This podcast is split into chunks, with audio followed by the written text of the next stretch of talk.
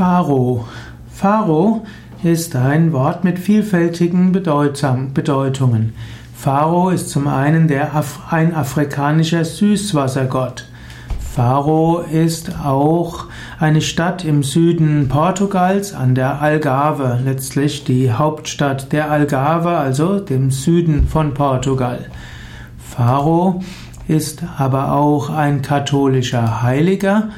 Pharao ist ein Heiliger, hm, der in der katholischen Kirche verehrt hat.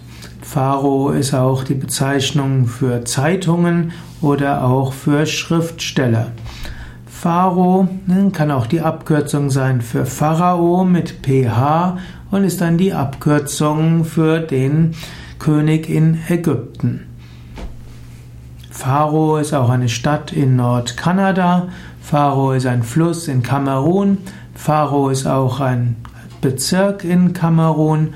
Und Pharao ist auch ein Distrikt in Portugal.